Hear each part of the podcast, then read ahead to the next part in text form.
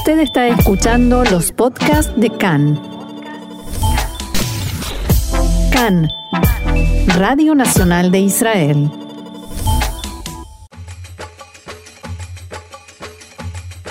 Apuntes de Medio Oriente, un espacio para la actualidad y los temas que ocupan y preocupan a la región. Seguimos aquí en CAN en español, Radio Reca, Radio Nacional de Israel y como lo dice nuestra apertura, estamos en Apuntes del Medio Oriente.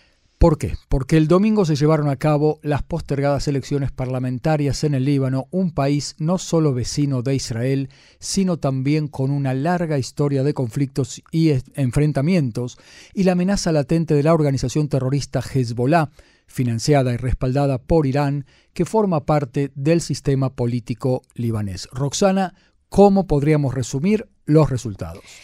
Todo parecía encaminarse a un triunfo casi seguro de Hezbollah, pero las cosas no salieron precisamente como en el partido, en la organización esperaban, tanto que antes de que se dieran a conocer los primeros resultados, en los bastiones de Hezbollah en diferentes zonas del Líbano, los activistas y seguidores salieron a festejar, pero era demasiado temprano para esos festejos y el panorama empezó a cambiar a medida que se empezaron a conocer las cifras. Hezbollah y sus aliados perdieron la mayoría en el Parlamento libanés en unas elecciones que se podría decir que reflejan el hastío, el enojo de la población libanesa y el deseo de cambio. La organización chiita Hezbollah y la organización también chiita Amal y sus aliados que apoyan que conserve, que Hezbollah conserve su arsenal, y vamos a ver más adelante que este es un tema clave, ganaron 62 del total de 128 escaños del Parlamento, siendo que en 2018 habían ganado 71 escaños. Mm. El movimiento patriótico libre se mantuvo en 18 escaños, pero este movimiento, liderado por Gibran Eh, sufrió una gran caída en su credibilidad y fue el punto débil del bloque que lidera Hezbollah por la mala imagen de este político, por su imagen de corrupto y por el papel de Michel Aoun, que es el fundador de este partido, presidente del Líbano, el papel que jugó en las distintas crisis que viene sufriendo el Líbano en los últimos años y con el cual la gente está muy disconforme. Los opositores de Hezbollah, incluido el partido cristiano Fuerzas Libanesas, aliado con Arabia Saudita, mejoró su situación, ganó 19 escaños cuando en 2018 había obtenido 15. Y hay que tener en cuenta un detalle importante. En marzo pasado, Saad al-Hariri, el ex primer ministro y jefe del bloque al-Mustakbal, considerado el representante político más importante de la comunidad sunita, anunció que no tenía intención, que ya no quiere seguir participando en el juego político libanés y llamó a sus seguidores y a los miembros del partido a no concurrir a las urnas a boicotear las elecciones. Muchos le hicieron caso, no fueron a las urnas y eso se nota en los resultados. Además, una decena de caras nuevas de políticos afiliados a listas opositoras y reformistas lograron escaños porque se presentaron como la alternativa a la tradicional oligarquía corrupta que gobierna el Líbano desde hace años. Dicho, entre comillas. Dicho esto entre comillas, claro. Y si bien no se acercan a los resultados logrados por los partidos tradicionales, sí consiguieron entrar al Parlamento, que ya es un gran paso en un país políticamente estancado desde hace tanto tiempo. Los resultados dejan al Parlamento dividido en varios bandos, ninguno tiene mayoría, ¿te suena conocido? Lo que plantea eh, la perspectiva de parálisis y tensiones que podrían retrasar las reformas que el país tanto necesita para paliar la crisis económica. Mientras que las elecciones de 2018 acercaron al Líbano al eje de Irán, por intermedio de los musulmanes chiitas, estos resultados podrían abrir el camino para que Arabia Saudí recupere e incluso quizás aumente su influencia en un país que lleva mucho tiempo siendo el escenario de su rivalidad regional con Irán. ¿Cómo fue la campaña electoral? Bueno, esto es muy interesante. Hay eh, un, chiste que se hizo muy común en estos días en el Líbano y es ¿a quién vas a votar? O sea, en los días previos, ¿no? ¿A quién vas a votar en las elecciones? A quienes me aseguren el cambio y la salida de la crisis. Pues eso lo promete todo el mundo. Entonces la respuesta de, la primera persona cambia y dice, entonces al que me pague más, mucho más de lo que me pagó en la elección anterior. Las elecciones generaron realmente una gran variedad de bromas, de videos, de memes, pero, pero sobre un tema muy serio, por ejemplo. Sí, hay que recordar, Roxana, también que Líbano es un país destruido. Sí, sí y que todo esto... Sí, enseguida vamos a entrar eh, en eso. Y es un, todo esto es un reflejo, como bien decís. Por ejemplo, una mujer dijo que le ofrecieron un teléfono celular y asistencia financiera a su familia si votaba por el candidato en cuestión. Y en algunos barrios en Beirut, representantes de partidos tenían listas con nombres de personas y de familias que necesitan ayuda, entre comillas, o sea, a los que hay que darles dinero para que vayan a votar a votarnos. Ah, necesitan el empujoncito para que vayan a las urnas. Los canales de televisión, por ejemplo, recibían dinero por las entrevistas con los candidatos, cuando en realidad no hay, no hay, no solo que, no es legal, sino que no hay ninguna necesidad de eso. Pero había que, invertir y gastar mucha plata, fue realmente un descontrol.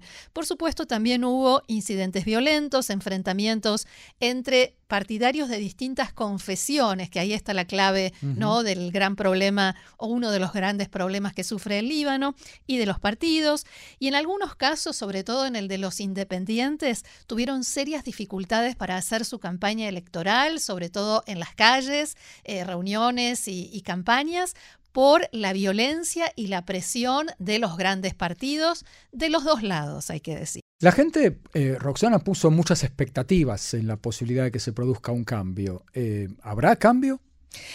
La verdad es que no parece porque los resultados, así como se perfilan, no vaticinan un cambio tan drástico como que a partir de ahora las instituciones del Estado van a pasar de manos, van a cambiar de mando. Más bien, parecen el prólogo a otro callejón sin salida político en el Líbano, que ya estuvo meses e incluso más que eso, con, con gobiernos de transición y sin nadie que tomara las riendas del país. Por ejemplo, decía un votante en una de las grandes ciudades del Líbano, Musa Yesbek. La lista que yo quiero votar no existe, así que estoy votando por el mal menor. Nisin al-Daouk, votante en Beirut, donde había mucha gente, también manifestaba. Si la participación es así, es de esperar que se produzca algún cambio. Por supuesto que habrá algún cambio y queremos un cambio. Estamos cansados de esto. En una encuesta que hizo en abril la ONG Oxfam entre votantes libaneses, el 98% de los encuestados respondió que el desempeño de la élite gobernante es malo. Y así lo expresaba Rami Hassan Raji, otro votante. Esta multitud demuestra que hay cambio y yo voté por el cambio. Esperemos que el resultado refleje lo que la gente realmente quiere. Al final, la decisión es del pueblo. Así que para los que no votaron, todavía les quedan unas horas. No dejen de hacerlo. Igual hay que decir que el índice de votación, de participación, fue menor que en las elecciones anteriores. ¿Qué es lo que quieren cambiar? Después de cuatro años de crisis económica, pandemia, la tragedia del puerto, las explosiones en el puerto de Beirut que dejaron más de 200 muertos, la falta de justicia, la bancarrota del país, algunos libaneses tienen sus esperanzas puestas en el resultado de estas elecciones, las alianzas que se puedan formar y esperan ver qué pueden cambiar a partir de ahora. Así lo expresaba Joder Ramadan, un ciudadano libanés de 32 años.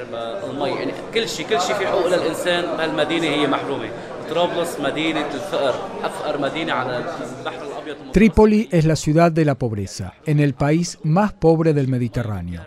Ha sido privado de todos sus derechos, todo, desde luz, agua, alcantarillado, medicina, enfermería. Trípoli es una ciudad asolada. Estamos privados de todos los derechos humanos básicos en esta ciudad. Espero que esta elección cambie la situación para nosotros y que Trípoli sea la ciudad que conecte diferentes países. El mar y el puerto de Trípoli son muy importantes, deberían ayudar a revivirlo. Nuestra esperanza está en esta elección. Marcelo, el 74% de los libaneses vive ahora en la pobreza. La libra libanesa perdió alrededor del 90% de su valor, mm. El valor que tenía a finales de 2019. Las filas para comprar gasolina son cada vez más largas por la escasez y por la carestía. Faltan productos productos básicos en los supermercados, la criminalidad por supuesto va en aumento y el Estado da electricidad solamente dos a tres horas por día, lo que deja al país a merced de las mafias de los generadores. Mm. A todo esto se suma, como decíamos, las explosiones en el puerto de Beirut, con más de 200 muertos, miles de heridos, una ciudad que quedó en gran parte devastada y ninguna perspectiva de que se haga justicia, y justamente esto por el accionar de Hezbollah y sus aliados principalmente. Los que pueden se van del país, alrededor de 250.000 personas emigraron en los últimos dos años. Eh, un candidato independiente que logró entrar al Parlamento, Fuad Mahazumi, explicaba algo que es, es, interesante, pero también es importante para nosotros desde la perspectiva israelí.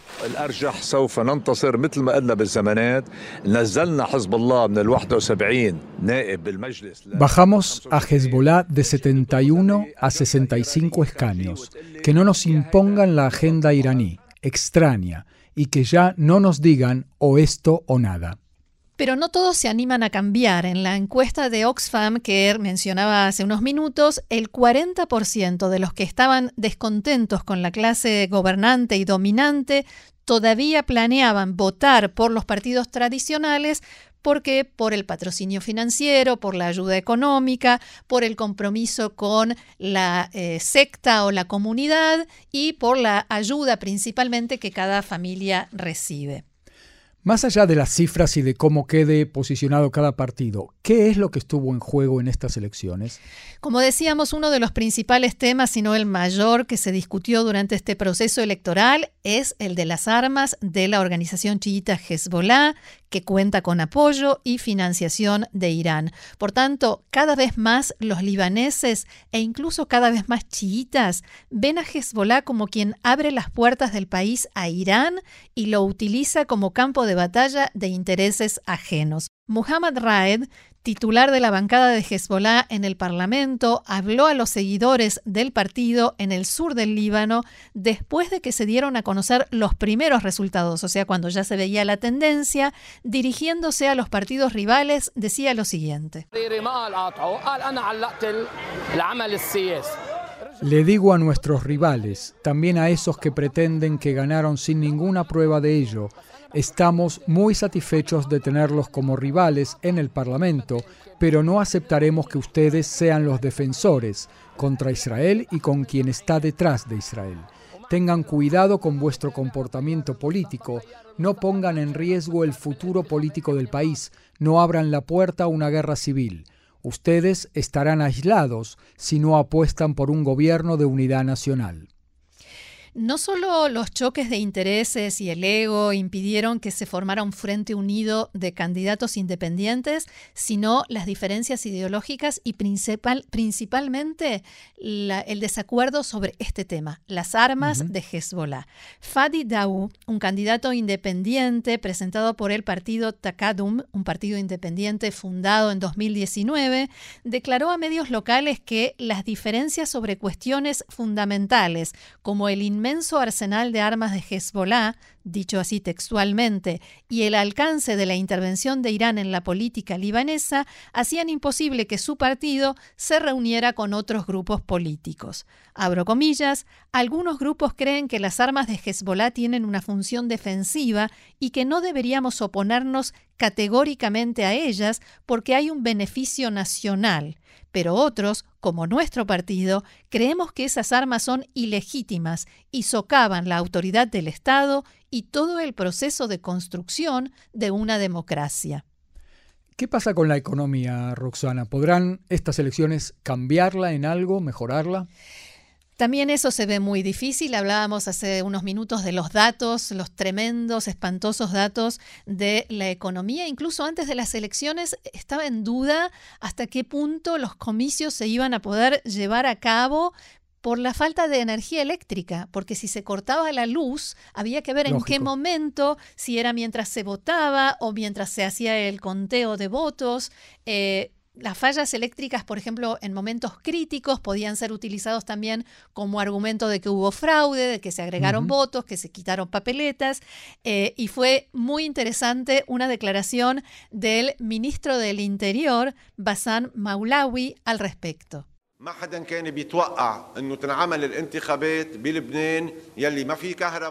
Nadie esperaba que las elecciones se realizaran en Líbano, que no tiene electricidad, ni que se pudiera realizar el escrutinio en 6.900 colegios electorales sin que se cortara la electricidad.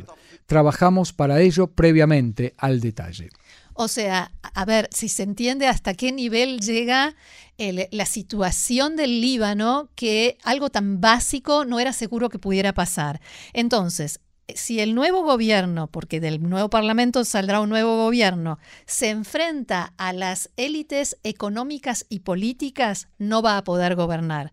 Pero si se rinde ante esas élites económicas o políticas y tradicionales, y deja que la corrupción siga acampando a sus anchas, no va a recibir la ayuda financiera internacional que tanto necesita y que el Fondo Monetario Internacional, por ejemplo, condiciona a que haya reformas estructurales en el Líbano. O sea, están atrapados en un callejón sin salida. ¿Cuál es la importancia de todo esto?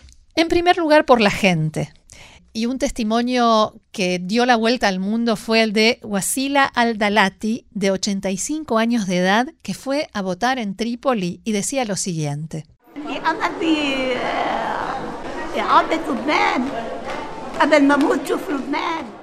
Tengo la esperanza de que el Líbano vuelva a ser como antes. Antes de morir, quiero ver el Líbano tal como era cuando yo era joven.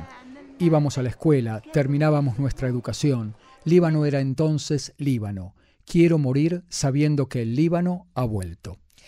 Y por supuesto, desde el punto de vista de Israel, cualquier expectativa de que la situación vaya a revertirse en ese país es una utopía. En estas circunstancias no hay posibilidad de que el país salga del callejón sin salida en el que está metido, que salga del estancamiento y con el Parlamento tan dividido cada decisión va a ser muy difícil de tomar y el, por supuesto el tema de las armas de Hezbollah y eh, del eh, arsenal de Hezbollah quedará, en el mejor de los casos, quedará relegado por gente que no pueda dedicarse eh, a ese tema cuando en realidad necesita proveer al pueblo de, lo mínimo, del pan y de la electricidad. Y también está eh, la influencia que Irán todavía conserva, con la cual la influencia y el poder y el respaldo de Irán, con la cual seguirá manteniendo y si no se logra evitar, también desarrollando su arsenal. Y por supuesto, tampoco cambiará la postura de Hezbollah respecto de Israel. Hezbollah no está debilitado, aunque sí limitado por la grave crisis económica del país y durante el último tiempo, especialmente los últimos dos años, no quiso tomar medidas que agravaran aún más la situación, sumándole, por ejemplo, una guerra con Israel de la cual el país jamás se podría llegar a recuperar. Los famosos eh, límites al poder, ¿no? Claro. Al mismo tiempo, Hezbollah sabrá aprovechar una vez más, el pantano político, por llamarlo de algún modo, y la tremenda crisis económica para fortalecerse y para seguir metiendo a Irán dentro del Líbano.